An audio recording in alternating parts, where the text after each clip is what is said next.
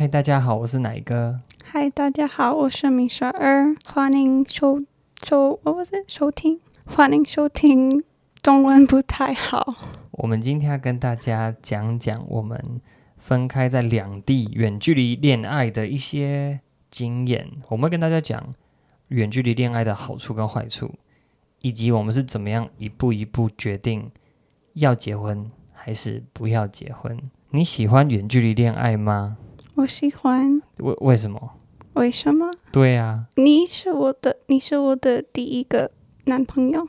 所以我不，我真的不知道。你不知道，你没办法比较，you can't compare it to anything。对。哦，那我们来讨论一下好处跟坏处好了。We're going to discuss pros and cons of long distance relationship。好，第一个呢，远距离恋爱的其中一个好处是，我们可以常常，应该说我们只能一直讲话。那个时候我都什么时候打电话给你？When did I call you？啊，我忘记。你忘记了？很早吧？你的每天早上六点，六点半，六点六点半，美秀就要醒来接我的电话。然后我在台湾，大概是晚上十点吧。我们都讲多久？How long do you usually talk？一个小时，至少一个小时。然后每一天，通常对。我们有几次有没有打电话的？How how did did we skip a couple days？大概五个五天哇！我们交往两年的时间，大概只有五天没有讲到电话，而且就算没有讲到电话，we texted each other。通常对对，通常还是可以，所以应该说我们没有任何一天没有联络。所以我们都讲什么？What did we used to talk about？很多事情，很多事情，例如说什么？你你有记得的有什么？What do you remember？一开始我们会说很多 hypothetical 的。情况，我们做一些假设。假设我们要结婚，我们要住哪里？Like where would we live？对。What else？很多 get to know you 的问题。例如，What did you get to know about me while you were away and we would make calls？你都问我哪些问题来帮助你自己跟我越来越熟悉？嗯，你的 values，你的工作，你你的。Dreams，希望，I don't know dreams。所以，我们一开始的交往其实跟可能大多数的情侣差不多。我们就是聊我们自己生活上的事情，让对方对自己熟悉一点。We spend a lot of time getting to know each other. And when you can only call the other person, you just have long conversations. 所以，当你每天就是跟对方讲一个小时的电话，一个多小时的电话的时候，其实很有机会很深入的去讨论一些东西的。Would you say we got to know each other pretty well? 很难的问题，因为 in person 和 long distance 不一样。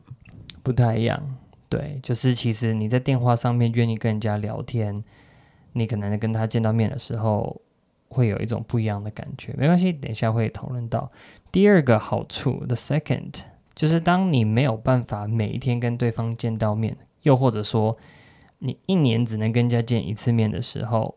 你们彼此之间是还蛮有空间的，you have space emotionally and physically，然后这些空间可以帮助你好好的想清楚这一段恋情、这段感情、这个对象是不是你要的，so you have a lot of time to actually process and think。你跟我们分享一下，在这段我们远距离恋爱、每天打电话的时间的时候呢，你有自己的时间，你会把你的想法用日记写下来。你你是怎么做，以及你对你有什么帮助？How did it help you? And how did you do it? 每天不一样，一点不一样。因为我有时候我会写，我想一想什么。嗯，通常是我担担心什么？嗯。有时候我会写很多很长的 list，like 事情我想要做，或是哦，我记得一次我写，嗯，things we had in common and things we did not have in common，就是我们彼此的共同点跟我们彼此的差异。所以你使用这个日记的方法，把东西记下来，帮助你整理你的思绪，来好好思考。这段恋情是不是要继续下去？So by journaling, it helps you go through your thoughts yeah, and your helps feelings, clarify things, clarify things, and yeah, so you can make more decisions. 好，我们来讨论一些远距离恋爱的时候可能遇到的一些困难。好了，So one of the cons was feeling unfamiliar when you actually meet me in person. But What was only that? I felt that way. You said you didn't feel I this didn't way. feel I, I I felt that way, just not as it didn't affect me as bad as it did to you. It 嗯 affected you. 于是呢，我们就这样远距离恋爱了好几个月之后，How many months was it? Like eleven months. 对，十一个月的时间，我们都没有见到，就是没有再见到面，都只能透过打电话跟视讯，直到我飞到加拿大去见到他的时候。 What was it like that day？我非常紧张，为什么会紧张？因为 it's been a very long time since I saw you。我的 memory 不好，所以你忘记跟我直接相处是什么样的感觉了？You don't remember what it was like for to actually be in me be with me in person。 yeah，然后呢？所以呢？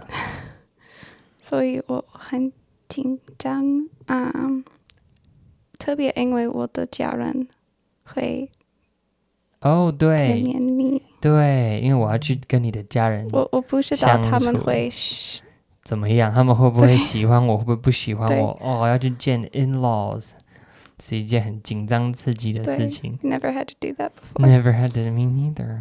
And then what was it like though? Did I did I perform well? 我表现很好吗？ 你爸妈 You 喜欢我 performed like I expected you to. Which was, which is, You tried to be best friends with everyone, and, and my family was very reserved. really? Everyone acted exactly how I imagined. It was funny. Every, everything played out just like you imagined. Yeah. 反正我就去他家嘛，然后我就想要跟他家人就是相处愉快啊，打成一片啊。Well, I feel like I ended up, you know, things ended up going pretty well with at, at least me, me and Alexander. Yeah, 他很开心。对他很开心，有人可以陪他一起聊天、打电动。We spent some time together. 对 Yeah. 对 Okay, so it's good. Yeah. So it wasn't awkward. Yes, it was awkward. 对，他们一家都很尴尬，尤其第一餐。Oh, I remember that first time sitting down eating with your family. so awkward. Yeah, you could tell Emily was dying inside. Yeah, she didn't want to be there. Uh, okay. Is Emily gonna listen to this? No, I don't Probably think so. not. 好，对她妹妹就是觉得很奇怪。I was sitting next to her. Why was I sitting next to her? I don't remember where you were sitting. I think I 我 was 不 sitting 知 there. 道 I, I thought I, I remember her 不记得。 being being pretty close to me. 好，无论如何，对，那就是远距离恋爱的其中一个坏处就是你，因为你们相处的时间不多，所以等到真正相处的时候呢，会有一些尴尬。其实 even 昨天， 昨天，昨天我打电话给我的家人，嗯哼我告诉我的妈妈和爸爸一些事情，嗯哼，然后他们说，我说下次我会让你加入我们聊天。哦，好，然后我的爸爸说他还是还是嗯哼。还是不认识你。然后他还觉得还跟我们不熟，对对我跟他爸爸倒是真的没有什么时间讲得到电话。Our times don't line up，对，嗯，很 hard 难。住在世界的另外一端，然后要这样子，真的是有时候要讲到电话蛮困难的。我只有好像几次跟他爸爸在，啊、应该说我在台湾之后，只有打电话。How many times have I talked to your dad? Twice, three times, three, maybe four，可能有五次啦，四次五次跟他爸爸大概通过电话，然后讲一点，因为妈妈，It's your mom talking most of the time。对他，啊他喜欢。哦、y o u r mom likes me. 嗯哼 Okay, cool. 好，另外一个坏处就是一切都要放慢速度。Everything has to be a lot slower when you're dating long distance. 嗯哼， Like it took a long time before you were sure that you'd want to marry me 嗯哼 because you never been to Taiwan. Yeah. 美秀从来没有来过台湾，她就算很喜欢我，她也不敢轻易的说她愿意嫁给我。我觉得我从是比较觉得我我们会结婚，嗯哼， 但是我我我的朋友和我的家人每个人有不一样的啊 opinion，、对， so for me I was trying to form my opinion, so it was very 嗯 complicated. And they don't know me and they don't know me in person either. So Uh-huh. it's like it's very different. The experience is very different. 再来就是你的家人所看到的版本跟你也会很不一样。你家人看到的就是你整天就是跟一个人讲电话，然后有一天就说：“哎，我可能会 跟这个人结婚，然后搬到世界另外一端，对你的家人跟朋友来讲，这是非常吓人的。It's kind of scary if you're you just see your kid on the phone an hour every day and talking about how she or he's gonna marry somebody and move away. As a parent, it's scary. 对，所以另外一个也是，就是这个分隔两地的这件事情，对，真的会带来一些不方便。But that's okay. Everything worked out okay. We did the right choices. 我们就一切都慢慢来。那接下来跟大家分享几个，分享三个好了。我们在远距离恋爱当中，我们自己的一些做法、一些步骤，给大家当参考好了。Okay, we're gonna share some of our tips and tricks. Tricks, not really. We don't have tips and tricks. But yeah, but we had dating rules. We made Wait. up our own. 约会立规则。We had dating rules. What were our dating rules? 虽然我们是远距离交往，但还是有规则的。What were our rules? 我觉得我自己做 created. I created all of our rules. Oh, you okay? I think you so. probably did. 对，都是 Michelle 发明的。What were they?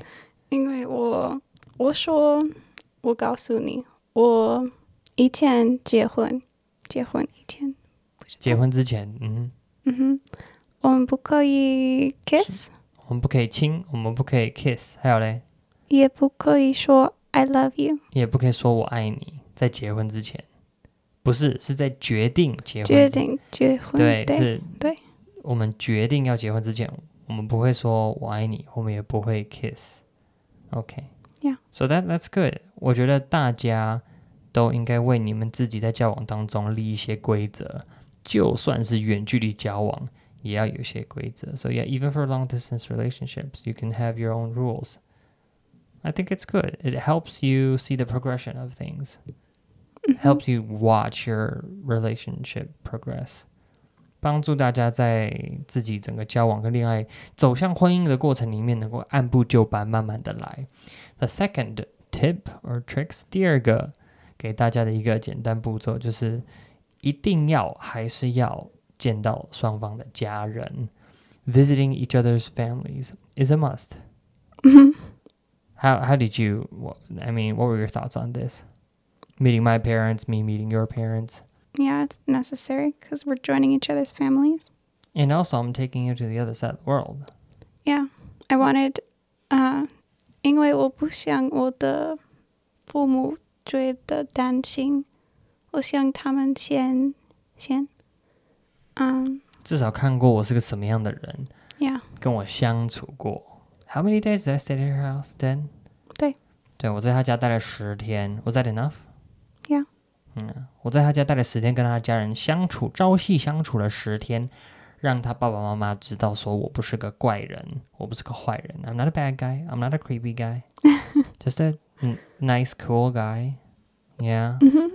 So what were their thoughts at the end of the trip? 他们最后怎么想？然后 他们不说很多事情，他们没有说，他们没有 Yeah, 跟你 yeah, did they say yeah, yes or no? They say don't marry this guy. No. They let me do whatever I want. OK，对啦，对他父母对他有很大的信任，这也是啦。当你在远距离恋爱的过程里面，另外一个就是你跟你自己的家人，你跟你的父母的信任到什么样的程度？远距离恋爱，父母见不太到你的另外一半，你交往的对象的时候，他们比较难，他比较容易担心啦。 Yeah, you're, it's easier for parents to become worried about their kids when their kids are in a long distance relationship because they never see the other person. 嗯 hmm So yeah, Yeah. trusting um develop um what, what do you call it? It's called getting your parents to trust you, being responsible, so your parents trust you. Yeah, they already Helps. really trusted me. So Okay. that wasn't I wasn't looking for their permission, really.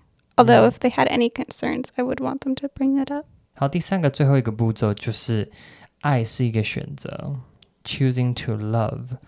因为对我对米雪儿来讲，每一天醒来我们都见不到彼此，所以呢，你每天醒来你都必须重新想一件事情，就是我还要继续在这一段远距离恋爱的里面吗？还是我想要结束了？Choosing to love. What was it like for you to choose to love every single day?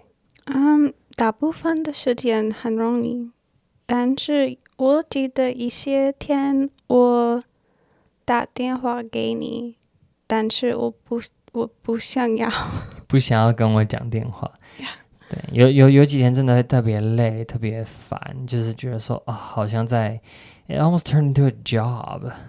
It's like a full time, part time job. I just have to be on the phone for an hour Kind of. every single day. I think maybe the more tiring part was that it was always like you're still not a real person. You're still very Uh-huh. far away. 尤其是两个人分隔两地，然后就是都见不到面的时候，especially when you just can't see the Yeah, other person。 it's very easy to imagine my life without you. 对自己就是好像跟对方切断关系，也不会太影响我现在的生活。我只是每一天就可以不用都打一两个小时的电话了。 所以 choosing to love 对我来讲也是每一天醒来都要再重新下一个决定，说我真的有要跟这个女生继续交往下去吗？And we chose to love for two years, hmm and we got married. hmm OK，所以今天就简单跟大家分享我们远距离恋爱的一些我们遇到的一些困难，跟我们觉得的一些好处，顺便加这三个，我觉得不只是远距离恋爱，所有的恋爱里面都应该去有的，那就是第一个，你们要有你们自己在恋爱过程里面的规则；第二个就是还是要跟双方的父母，尤其如果是远距离的话。还是要有一些沟通的机会。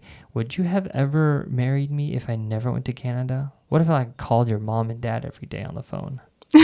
如果我每天只跟你爸妈讲电话，讲到我跟你爸妈也很熟了，你觉得我还需要去加拿大，你才愿意嫁给我吗 I still would have married you. ？Yeah, Yeah. 所以基本上不一定是说一定要跟对方父母见上面，或者是什么的，应该是说你跟对方的父母还是要有一些互动到。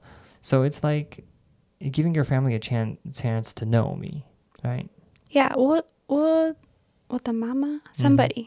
Somebody said it would also be good for you to see my life before going to Taiwan. So that way you have an idea of what my normal looks like.